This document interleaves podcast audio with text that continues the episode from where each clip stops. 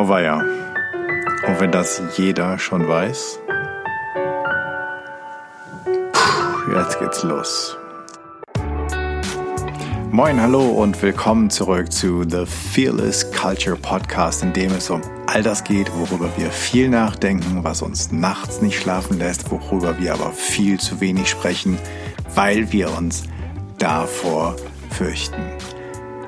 Hier nicht.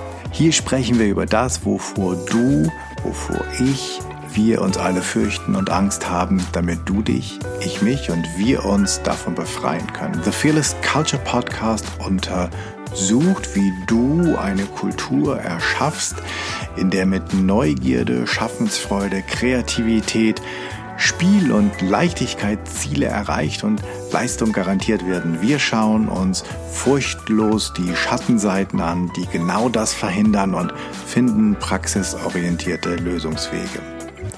Ich treffe mich hier auch mit Frauen und Männern, Expertinnen, Führungskräften und Gründerinnen, die sich bereits auf den Weg gemacht haben, genauer hinzuschauen und hinzuhören, die sich der Furcht und den Ängsten gestellt haben oder sie zumindest aus besonderen Blickwinkeln betrachtet haben, um eine furchtlose Kultur zu erschaffen. In dieser und den nächsten vier Episoden dreht sich alles um die elementaren Eckpunkte einer Fearless Culture, die du unbedingt benötigst, um dein Team, deine Organisation furchtlos und angstfrei zu machen. Wir starten heute mit der Kommunikation. Danach folgen Episoden zu den Themen Werte, Sicherheit, Fehler und Sinn. Kommunikation ist die Basis deiner Führung. Wann immer du ein Team, eine Abteilung, eine Organisation vorantreiben willst und sie furchtlos und angstfrei machen, führen willst, ist Kommunikation dein Klebstoff und dein Treibstoff zugleich.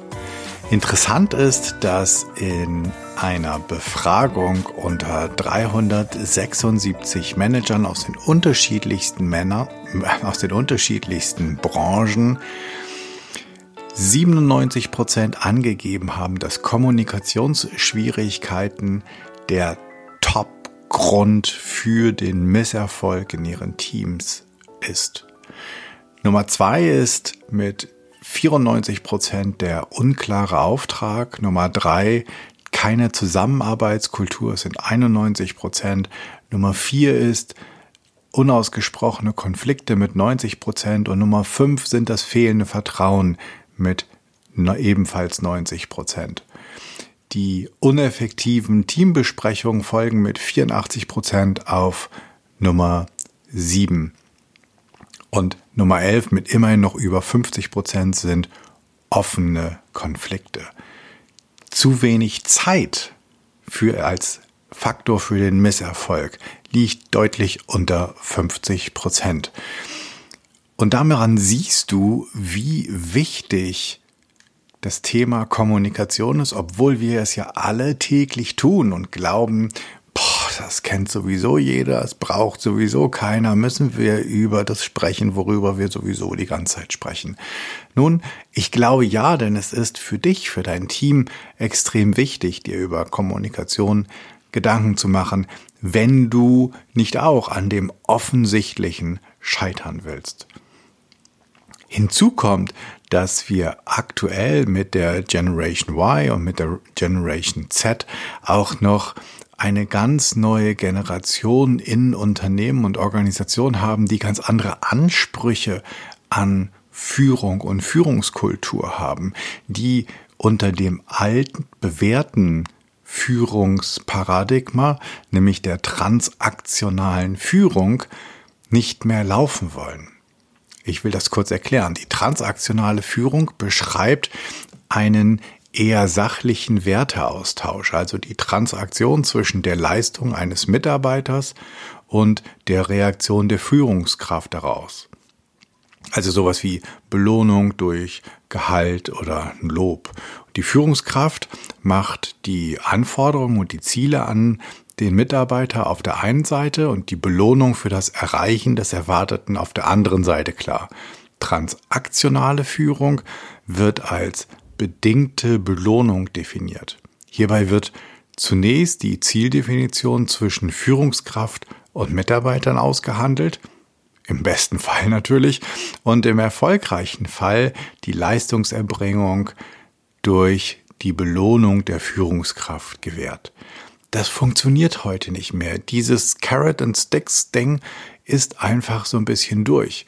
Glücklicherweise. Und vielleicht sind diese Generationen, über die jetzt viele sprechen und über die sich viele meiner Kundinnen und Kunden wirklich auch die Haare raufen, weil sie überhaupt gar keinen Hebel mehr haben, anzugreifen, weil ja das Modell, das sie selbst kennen, unter dem sie selbst gearbeitet haben, nicht mehr funktioniert.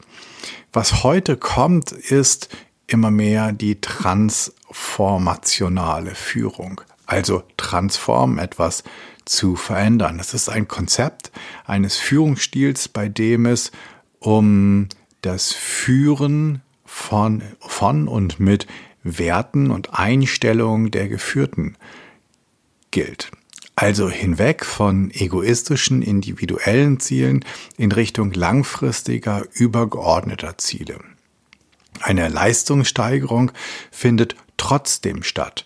Die transformationale Führung versucht, ihre Mitarbeiter intrinsisch zu motivieren und vor allen Dingen nicht zu demotivieren, indem sie beispielsweise attraktive Visionen vermittelt, hinter denen sie steht und an denen sie sich natürlich auch selbst hilft. Wir kommen auf das Thema Werte und Sinn zu einem späteren Zeitpunkt in den nächsten Episoden. Den gemeinsamen Weg zur Zielerreichung wird immer wieder kommuniziert und als Vorbild müssen diese Führungskräfte natürlich auch auftreten und die individuelle Entwicklung der Mitarbeiterinnen unterstützen. Also das Ganze ist eine Transformation, ein gemeinschaftliches Wachsen zu einem Mehr und das Mehr bedeutet für die Mitarbeiter vielleicht ein persönliches Wachstum, ein Erfahrungswachstum, also dass der Erfahrungsreichtum wächst und für das Unternehmen und die Führungskraft im besten Fall ein wirtschaftliches Wachstum, wie auch immer das Unternehmen Wachstum für sich definiert hat. Was das Ganze schwierig macht, ist natürlich auf der einen Seite gefühlt weniger Zeit. Ich habe gerade schon die Studie erwähnt, wo wenig Zeit nicht ganz so häufig oder ein, ein deutlich untergeordneter Faktor von Misserfolgen in Teams ist. Und trotzdem fühlen wir uns immer unter Zeitdruck. Wir sind, gerade wenn wir erfahrener werden, häufig ungeduldig mit denen, die wir führen, die noch etwas lernen müssen. Und außerdem kennen wir nur zu gut diesen Perfektionismus, naja, wenn das so lange gedauert und nachher wird sowieso nur zu 70 Prozent, dann mache ich es lieber gleich selbst. Das sind aber deine eigenen Befürchtungen. Das ist deine Furcht vor Fehlern und einem möglichen Scheitern. Viel mehr als dass es etwas mit den von dir geführten Personen zu tun hat. Ich kenne das aus meiner Zeit als Führungskraft super gut, wo man dachte, ja komm, dann mache ich es halt eben selbst. Und wahrscheinlich kennst du das auch und fängst jetzt heimlich an zu grinsen, wenn ähm, du dich dabei ertappst, wie du Aufgaben einfach nicht delegierst, sondern meinst, bis ich es erklärt habe, habe ich es selbst geschafft. Das ist ein Trugschluss. Damit ziehst du dir Leute heran, die bestimmte Kompetenzen nie oder viel langsamer erlernen, als es möglich wäre, wenn du dir gleich die Zeit nimmst. Glaub mir, du hast sie. Wie kannst du das verändern? In dieser Episode will ich dir ein paar einfache Modelle vorstellen, von denen du bestimmt schon mal etwas gehört hast, sie vielleicht auch kennst und ich will dir auch ein paar Tipps geben, ganz handfest, wie du deine Kommunikation im Team als Führungskraft, vielleicht auch nur als Projektleiter sofort morgen optimieren kannst. Es geht darum, dass du einfach anfängst jeden Schritt vor den nächsten. Langsam und im Idealfall würdest du deine Mitarbeiter, deine Kollegen einfach fragen, was sie brauchen, was sie vermissen oder wo sie glauben, dass deine Optimierungspotenziale liegen. Dafür braucht es natürlich eine ganze Menge Mut oder Gelassenheit, denn du weißt nie, was die Antwort ist.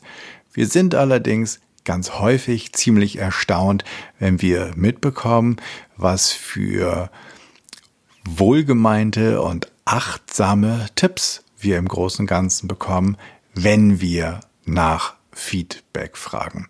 Sag, was du lernen willst. Vergewissere dich immer in der Kommunikation auch, was verstanden wurde. Denn Kommunikation ist, was verstanden wird und nicht das, was gesagt wird. Gib Fehler einfach zu und mach es besser, denn wir sind alle hier, um zu lernen.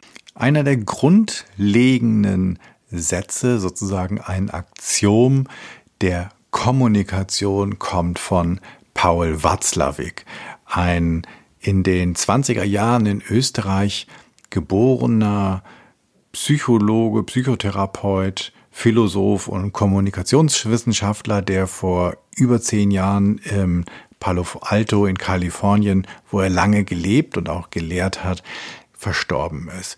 Er sagt, man kann nicht nicht kommunizieren, was so viel bedeutet, alles ist Kommunikation, was du zwischenmenschlich machst. Sobald jemand anders dabei ist, ist es Kommunikation. Wir sind früher von einem sehr binären Kommunikationsmodell des Senders und Empfängers ausgegangen. Was aber Quatsch ist, wenn wir uns das wirklich überlegen.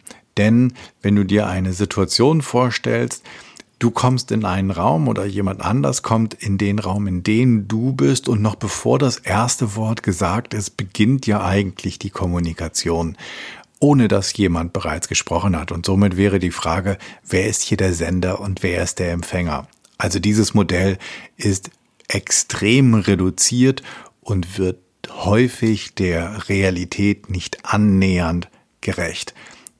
An dieser Stelle will ich aber nicht weiter darauf eingehen, weil es riesengroß ist und vielleicht mal zu einem Thema einer späteren Podcast-Episode werden kann. Ein weiteres finde ich sehr schönes Modell, das sehr deutlich zeigt, wie wenig dieses Sender-Empfänger-Modell wirklich stimmt, kommt von Friedemann Schulz von Thun. Das ist das Nachrichtenquadrat. Das Modell ist eine schöne Veranschaulichung, wie Kommunikation funktioniert, aber auch, warum sie häufig misslingt. Natürlich hat eine Nachricht mehr als vier Seiten, aber die vier, die Schulz von Thun hier anbringt, haben es definitiv schon in sich. Das Modell ist auch bekannt als das Vier-Ohren-Modell. Es müsste dann auch das Vier-Münder-Modell heißen, egal. Ähm, und es geht einfach darum, dass jedes Mal, wenn jemand etwas sagt, er mindestens auf vier Ebenen aktiv ist. Jede Äußerung enthält, ob gewollt oder nicht, mindestens diese vier Botschaften gleichzeitig. Das ist A, eine Sachinformation, also worüber ich informiere. B, eine Selbstbekundung. Alles, was ich sage, sagt etwas über mich selbst aus. Und es hat zum Dritten einen Beziehungshinweis. Also in dem, wie ich etwas sage, gebe ich auch zu erkennen, in welcher Beziehung oder in ja, in welcher Beziehung ich zu der anderen Position stehe oder zumindest glaube zu stehen. Und es gibt auf der vierten Ebene immer noch den Appell, nämlich irgendetwas, was ich erreichen möchte. Wenn du dir das einmal durchspielen willst, nimm einfach den Satz, dein Vorgesetzter oder deine Vorgesetzte sagt zu dir, du machst heute Abend aber früh Feierabend. Jetzt kannst du dir überlegen, was heißt das auf der Sachebene? Was heißt das auf der Beziehungsebene? Welche Selbstoffenbarung steckt da drin? Und was könnte der Appell sein? Du hörst auf diesen vier Ebenen und hast, solange du nicht wirklich nachfragst, keine Ahnung, auf welcher Ebene deine Führungskraft etwas ausdrücken wollte. Du merkst also, dass ohne eine Gegenfrage oder Frage zur Detaillierung Kommunikation sehr schnell, sehr, sehr schwierig werden kann. Hinzu kommt, dass halt nur ein Siebtel von dem, was wir ausdrücken, wirklich offenbart wird. Es gibt dieses berühmte Eisbergmodell der Kommunikation, wo wir oben die Sachinformationen oder die Sachebene haben und darunter haben wir die Beziehungsebene, also die sozialen, emotionalen Faktoren der psychologischen oder psychosozialen Ebene. Das sind die Bedürfnisse, die Werte, die Beziehungen, die Gefühle, die Gewohnheiten, die Wünsche, die Interessen, das Vertrauen, die Erwartungen, die Ängste und die Befürchtungen, die in einer Beziehung immer mitschwingen. Du hast, egal ob mit deiner Führungskraft oder als Führungskraft mit deinen Mitarbeiterinnen, immer mit Bedürfnissen, mit einer Beziehung, mit Gefühlen, mit Gewohnheiten, mit Wünschen, mit Ängsten und Befürchtungen, aber auch mit Erwartungen zu tun. Und in all dem, was du tust, schwingt dies immer mit.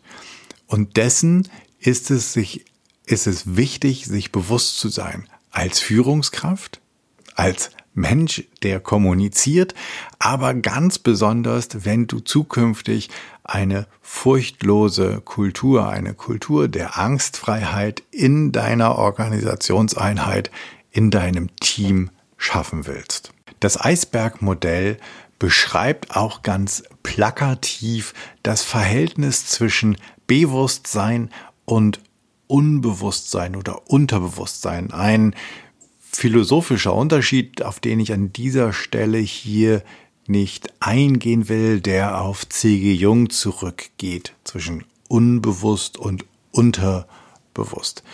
Es gibt einfach zwei Systeme, das ist mir ja ganz wichtig, das unbewusste System und der Verstand. Der Verstand ist an das Bewusstsein gekoppelt. Er arbeitet mit Sprache und mit Logik. Das andere System arbeitet ohne Kenntnisnahme des Bewusstseins, also unbewusst.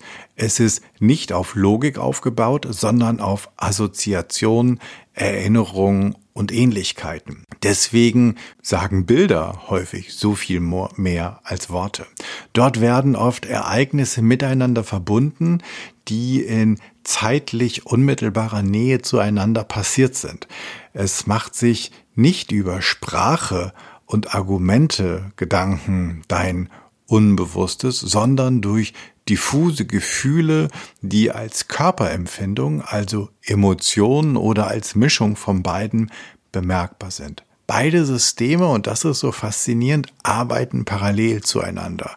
Das Bewusstsein ist dabei zeitweise ausgeschaltet, beispielsweise wenn du schläfst. Das unbewusste System ist dauernd im Einsatz. Es schläft nicht, es rastet nicht, es kennt kein Wochenende und auch kein Urlaub. Es steuert deine Atmung, deinen Herzschlag, deinen gesamten Organismus. Es schafft aber auch den Zugang zu alten Erinnerungen, zu Namen und Ereignissen oder verwehrt dir diesen, was ja auch manchmal passiert. Alle Informationen, die wir aufnehmen, gehen erst einmal ins Unbewusste. Ob es dann weiter an das bewusste System weitergeleitet wird, hängt von unserer Aufmerksamkeit, von der Intensität der Information und von der Einstufung ab, ob es für uns wichtig oder unwichtig ist. Und dieses wichtig oder unwichtig ist etwas, was wir zum Teil aus Generationen übernommen haben, als wir noch mit Keule und Tierfell ums Leib durch die Wälder gestreift sind. Also wichtig ist immer das, was bedrohlich für dich ist. Und unwichtig ist das, was, naja, eigentlich keinen Einfluss auf deine aktuelle Situation hat und dir vor allen Dingen nicht das Leben kosten kann. Das Unbewusste wertet nicht und es glaubt alles, was du ihm vorsetzt. Also ob du dir sagst, heute war ein großartiger Tag, ich habe mördermäßig was geleistet und ich bin super stolz auf mich, oder ob du dir sagst, ich bin der Vollpfosten und heute ist alles schiefgegangen, was schiefgehen konnte und ich hab's versemmelt, weil ich's mal wieder nicht gebacken habe. Dein Unbewusstes wird sagen, ja, mein Schatz, da hast du recht. Komplett so ist es. Und das ist genau das Wichtige, dass du dir überlegst, dass das Unbewusste diese Informationen in dir abspeicherst. Und wenn du dir einmal überlegst, wie häufig du beispielsweise am Tag dir selbst auch sagst, was du nicht gut gemacht hast, ob du den Bus verpasst hast, ob du dich an die falsche Schlange in der Kasse gestellt hast, ob du deinem, in deinem Teammeeting mal wieder das kritische Thema nicht angesprochen hast, ob du den Kaffee dir übers Hemd geplöppert hast, ob du zu spät gekommen bist oder zu früh gekommen bist, ob du den Blumenstrauß vergessen hast, ob du das Lunchdate vergessen hast. Was? Es gibt tausend Gründe, wie wir uns erzählen, was wir nicht geklappt haben. Und jetzt überleg doch mal, wann du dir das letzte Mal erzählt hast, dass du ziemlich cool bist, dass du ziemlich viel auf die Reihe kriegst, dass du bis jetzt schon einen ziemlich imposanten Weg hingelegt hast und dass sich viele Menschen auf dich verlassen können und dass es richtig cool ist, in deinem Team zu arbeiten. Na, wie fällt das Verhältnis aus? Ich vermute so wie bei den meisten. Was noch wichtig ist für das Verhältnis zwischen Bewussten und Unbewussten ist, dass wenn du dir vorstellst, wie viel Prozent macht dein Unbewusstes und wie viel Prozent macht dein Bewusstsein aus? Dann gibt es, das ist super in Seminaren. Dann gibt es immer die, die sagen so, oh, ich denke so 70, 30 Unbewusstes. Und dann sagen so ein paar, nee, nee, bei mir ist das anders. Ich bin voll der rationale Mensch. Bei mir ist das vielleicht so 50, 50. Und dann gibt es ein paar, die sagen, ja, ich glaube, das Unbewusste übernimmt schon ziemlich viel. Ich würde mal sagen so 75, vielleicht 80 Prozent. Andersrum. Das Bewusstsein also dein Verstand, das, was du wirklich merkst, macht zwei bis vier Prozent aus. 96 bis 98 Prozent ist dein Unbewusstsein. Kann nicht anders sein, weil alleine wenn du dir überlegst, was du alles tust und was du alles bemerkst, ohne dass es in den Vordergrund, in deinen Verstand, in das Bewusste rückt, dann wirst du verstehen, das ist eine ganze Menge. Wenn das alles da oben wäre, dann, was du theoretisch, woran du dich theoretisch erinnern könntest, dann würdest du schier wahnsinnig werden.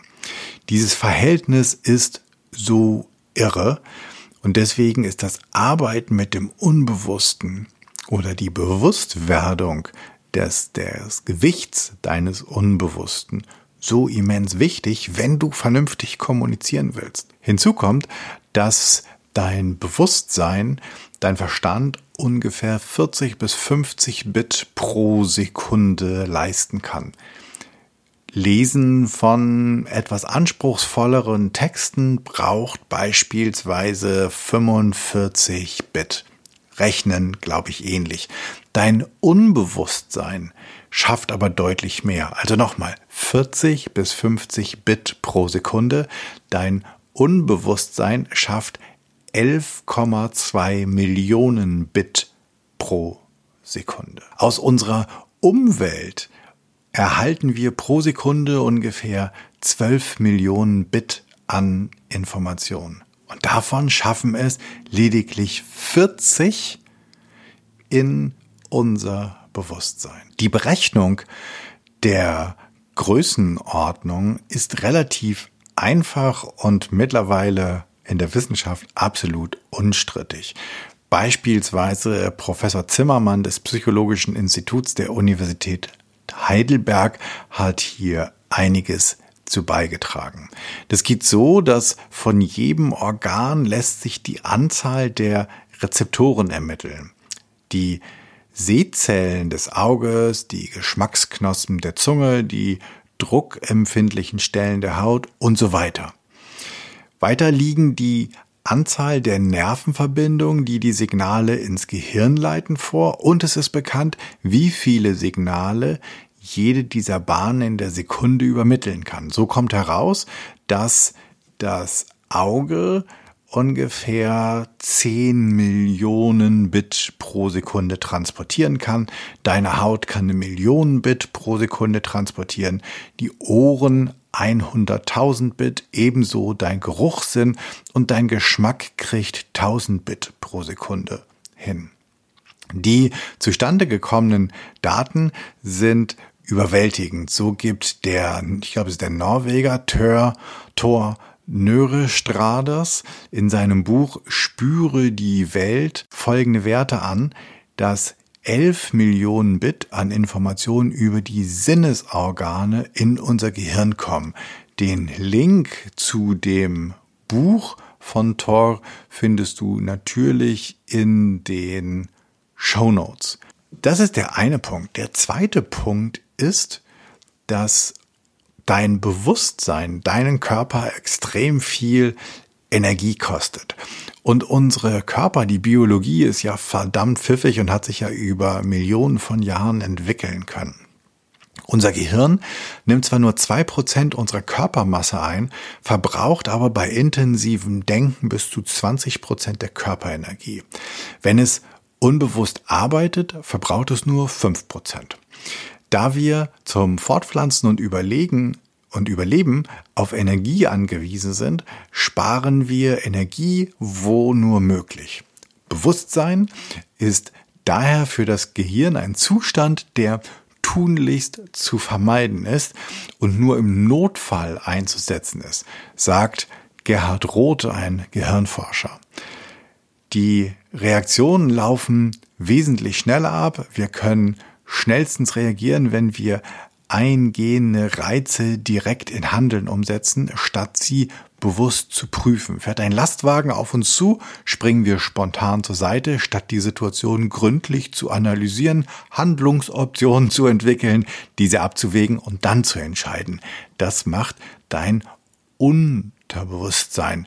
Und damit wird viel weniger Energie verbraucht. Unbewusstes ruft leicht und schnell bewährte Erfahrung ab. Alle Ergebnisse speichern wir danach ab, ob sie gut oder schlecht für uns waren. Sollten wir uns entscheiden, können wir auf dieses Wissen zurückgreifen. Warum sollte unser Gehirn nachdenken, wenn es auf bewährte Lösungen schnell und einfach zugreifen kann? Und genau hier liegt eines der Probleme, dass wir unserem Gehirn manchmal nicht trauen können. Denn manchmal schlussfolgert unser Unterbewusstes viel zu schnell. Ihr kennt das alle. Da kommt irgendjemand, der sieht irgendjemandem ähnlich und der ist in derselben Schublade. Das passiert in unserem Unterbewusstsein. Oder jemand sagt etwas, was jemand anderes gesagt hat und wir verhalten oder fühlen uns, was überhaupt nicht in den Kontext passt. Das ist die Gefahr des Unterbewussten. Zum Unterbewussten passt, dass jeder von uns auch noch so etwas wie eine innere Landkarte hat. Das kannst du dir vorstellen, dass jeder wirklich mit einer ganz persönlichen, individuellen Karte im Inneren durch das Leben läuft. Da ist zum einen beispielsweise bei irgendjemandem die Angst eine Insel die man nur über einen, ein, eine, einen, einen Seeweg bekommen kann. Also eigentlich gibt es sie gar nicht oder ist sie kaum zu erreichen. Bei dem anderen ist die Angst aber ein riesiges Plateau und bei dem dritten ist die Angst hinter irgendwelchen Bergen versteckt. Und es gibt so etwas wie Vertrauen und das kann bei dem einen hinter einem riesigen Gebirge sein und bei dem anderen ist es aber ein riesengroßer eine riesengroße Landzunge. Und solange wie du nicht weißt, wo auf der inneren Landkarte die einzelnen Dinge deines Gegenübers verortet sind, gehst du immer davon aus, dass sie da wären, wo sie bei dir selbst sind. Und das kann ein riesiger Trugschluss sein. Ich mache in meinen Seminaren und Vorlesungen gerne den Versuch, dass ich sage, jetzt schließen wir alle mal die Augen und wir stellen uns diesen wunderbaren Tag im Urlaub vor, als wir diesen unglaublich tollen Sonnenuntergang gesehen haben. Und dann glauben alle, dass sie ja den gleichen Sonnenuntergang gesehen haben. Und dabei hat jeder seinen eigenen Sonnenuntergang gesehen. Und die Teilnehmer stellen dann immer fest, dass die eine war am Strand und der andere war in den Bergen und die dritte war irgendwo in einem tropischen Wald und der vierte war mit Freunden auf einer Party am See. Und auf einmal stellen wir fest, dass dieser traumhafte Sonnenuntergang im Urlaub für jeden etwas ganz anderes und ganz Besonderes ist. Du kannst dir also vorstellen, dass die innere Landkarte so etwas ist, worauf jeder die Realität verortet und sie wird dann zur eigenen höchstpersönlichen Wirklichkeit. Also dein Umfeld, alle Personen, die vorkommen, deine Ziele, deine Konflikte, all das, was wirklich jetzt gerade da ist, rutscht durch unterschiedlichste Filter, nämlich durch vier. Als allererstes durch deine Sinne. Das ist dein Sehen, Sehen, Hören, Schmecken, Tasten, Riechen. Und dann kommt der nächste Filter, nämlich deine Stimmung. Wie bist du heute Morgen drauf? Hat dir schon zweimal jemand die Vorfahrt genommen und dann war da auch noch dieser bekloppte Autofahrer, der dir direkt den Parkplatz weggeschnappt hat? Oder bist du total sozial? Hast du gedacht, hey, heute mache ich das so, heute lasse ich mal jeden vor und ähm, hältst auch jedem eine Tür auf? Oder bist du heute ein bisschen narzisstisch unterwegs oder vielleicht gerade total frisch verliebt, hast überall rosa Blümchen und Schmetterlinge vor den Augen und äh, denkst nur an den nächsten Abend, wo du deinen Liebsten oder deine Liebste trifft, triffst. Und dann gibt es deine Identität, also deine Werte, deine Erfahrung, deine Interessen und deine Bedürfnisse, durch die jede Information durchgeht. Und zum Schluss geht sie auch noch durch den vierten Filter, deine Konstrukte, also das, was du erfahren hast, deine Bildung und dein Wissen, so wie du glaubst, dass die Welt ist. Und dann, schwupps, bist du auf deiner Landkarte.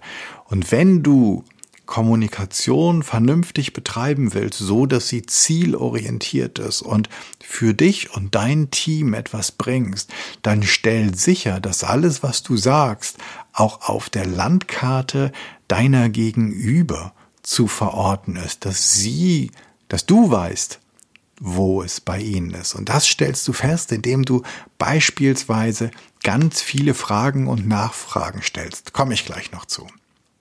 Also, kurzes Wrap-up.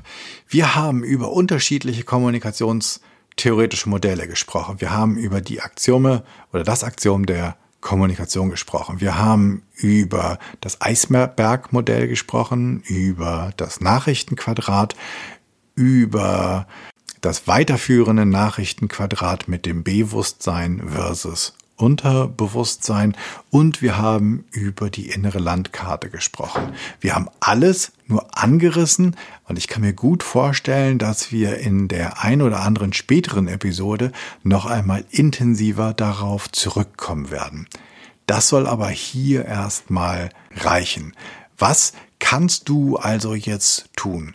Ich würde sagen, als erstes könntest du dem schlauen Impuls als Führungskraft widerstehen. Das bedeutet, biete nicht vorschnell deine Lösung an, sondern versuche die Lösung deiner Mitarbeiterinnen zu erforschen. Zweitens, mach keine Vorschläge, damit jede und jeder einen eigenen Lösungsweg selbst herausfinden kann. Unterbrich nicht und berichte nicht von deinen eigenen Erfahrungen zu schnell. Das ist ein Fehler, den ich immer wieder super gern gemacht habe und auch heute noch mache, dass ich meine, mit dem Teilen meiner Story etwas beizutragen. Und was ich aber ganz häufig mache, ist, dass ich den anderen die Möglichkeit gebe, einen eigenen Lösungsweg zu finden. Und als nächstes könntest du jedes Mal nachfragen und auffordern, mehr davon zu erzählen. Einfach interessiert sein, damit du merkst oder die anderen die Chance bekommen, ihren Lösungsansatz selbst zu erfahren. Kommuniziere dabei deine Erwartung ausgiebig und intensiv und achte darauf, dass sie verstanden werden. Zusammenarbeit und gegenseitige Hilfestellung entsteht nicht aus dem Nichts. Deshalb ist es wichtig, diese Erwartungshaltung ganz klar zu kommunizieren. Hilfestellung zu geben, wann immer sie gefragt wird. Das kann über das persönliche Gespräch sein, das können aber auch Blogs, Wikis, schwarze Bretter oder sonstiges sein, worüber du dein, äh, die, die Hilfestellung gibst, damit sie nicht immer wieder von neuem erzählt werden wird. Und vor allen Dingen belohne die kleinen Erfolge. Außerdem ehrlich und Ehrlichkeit und Authentizität schaffen Vertrauen und Integrität und Verlässlichkeit bei dem, was du tust, bietet Sicherheit. Alles Themen, auf die wir noch viel intensiver in den nächsten Episoden kommen. Frage dich selbst, was möchte mir mein Gegenüber inhaltlich mitteilen? Und dann denk an das, an die vier ähm, Ecken einer, an, an die vier Seiten einer Nachricht. Ist es das, was ich verstanden habe oder könnte es sein, dass da noch was anderes drin steckt? Was ist seine Zielsetzung und was sind ähm, die Motive meines Gegenübers? Welche Gefühle bringt mir mein Gegenüber zum Ausdruck oder auch welche Gefühle entstehen in mir? Welcher und wenn das so ist, sei dir dem bewusst und sprich es eventuell auch an. Welchen Nutzen hat der Beitrag für dein Gegenüber selbst? für mich, also für dich und für die gemeinsame Angelegenheit oder auch für die Organisation an sich. Ein weiterer Tipp, was du tun könntest, ist, dass du ein paar Gedanken einfach vermeidest. Beispielsweise die voreiligen Kategorisierung und Typisierung gegenüber deinem Gegenüber. Versuch das einfach mal auszublenden und wenn du es bemerkst, dass du dir dessen bewusst wirst und sagst, hey, das beruht aus der Vergangenheit, das ist eine Erinnerung, das muss für heute nicht stimmen. Versuch keine vorschnellen Interpretationen über das Gesagte zu erstellen, sondern frag eher noch einmal nach. Und erwider nichts, bevor du das Gehörte verstanden hast. Stell auch hier lieber nochmal eine Frage zu dem, was du gehört und verstanden hast und konkretisiere das, als dass du zu schnell in die Erwiderung gehst. Denn nur was verstanden wurde, kann Grundlage einer Diskussion sein oder werden. Dazu gibt es ein paar ganz hilfreiche Tools, die wir auch alle kennen sollten. Das erste ist, notiere dir Dinge während des Gesprächs.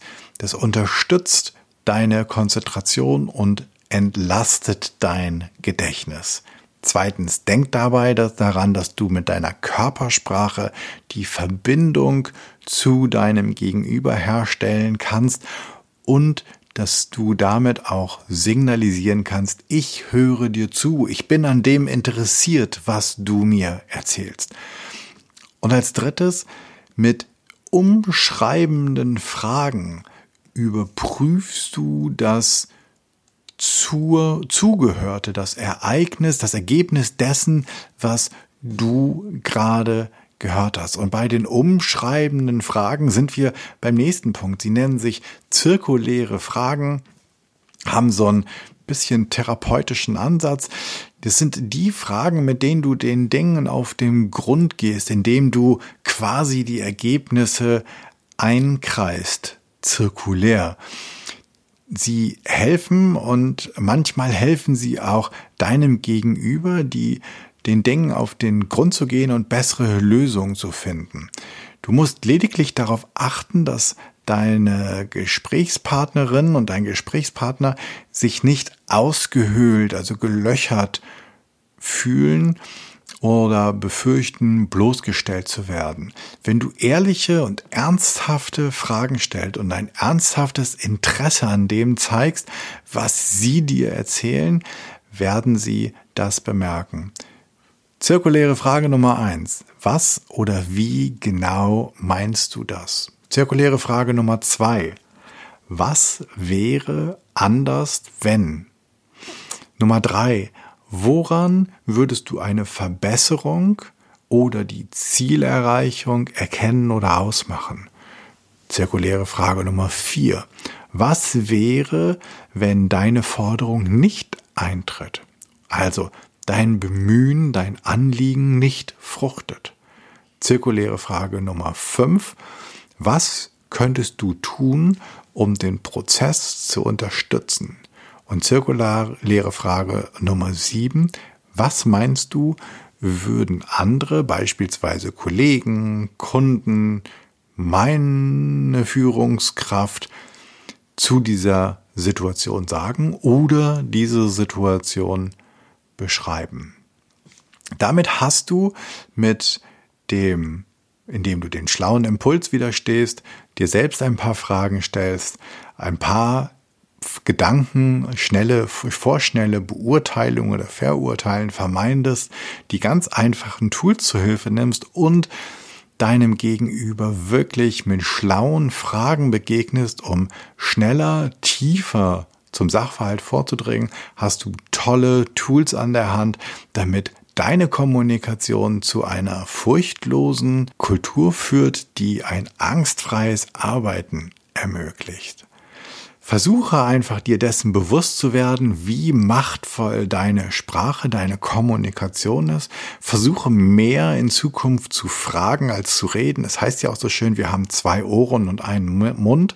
Und dann nimm dir einen der Vorschläge oder auch zwei und probiere sie mal eine Woche oder länger aus. Und ich bin super gespannt, was daraus wird, ob du damit Erfolg hast, was sich verändert und welches dieser Tools für dich besonders wirkungsvoll ist. Ich weiß, die meisten von uns kennen diese Kommunikationstechniken und Kommunikationstools irgendwie und haben irgendwo auch schon mal davon gehört. Im Alltag geraten sie nur gerne in Vergessenheit oder kommen aufgrund der Hektik unter die Räder. Mach sie dir einfach mal bewusst. Nimm dir einen vor und versuche es umzusetzen. Ich würde mich so freuen, wenn du mir dazu einen Kommentar hinterlässt, ob und wie es dir geholfen hat. So, das war's. Danke dir fürs Zuhören. Ich hoffe, es hat dir gefallen. Du hast ein paar neue Aspekte über die Kommunikation mitgenommen oder vielleicht Inspiration bekommen, was du mal wieder aus der Kiste kramen könntest, um furchtloser zu werden und eine Fearless Culture in deinem Team, in deiner Organisation zu erschaffen. Ich freue mich, wie gesagt, über dein Feedback und Ideen, was ich noch machen könnte, auch was ich besser machen könnte. Für mich ist dieser Podcast ein echtes Herzensthema und dein Feedback bedeutet mir sehr viel. Wenn du ein Thema hast, von dem du meinst, das müsste mal besprochen werden und du bist eine gute Ansprechpartnerin oder du kennst eine oder einen, schreib mir doch bitte an podcast@janschleifer.com. Abonniere den Podcast auf iTunes, Spotify, Stitcher oder wo immer du Podcast hörst und natürlich freue ich mich riesig über deine 5-Sterne-Rezension bei iTunes. Denn damit wird der Kreis derer, die diesen Podcast hören können, größer und wir können alle zusammen mehr verändern. Ich hoffe, du bist bei der nächsten Episode wieder dabei und ich freue mich, dann wieder ein neues Thema mit dir zu besprechen. Bis dann, zum nächsten Mal, sei furchtlos, dein Jan.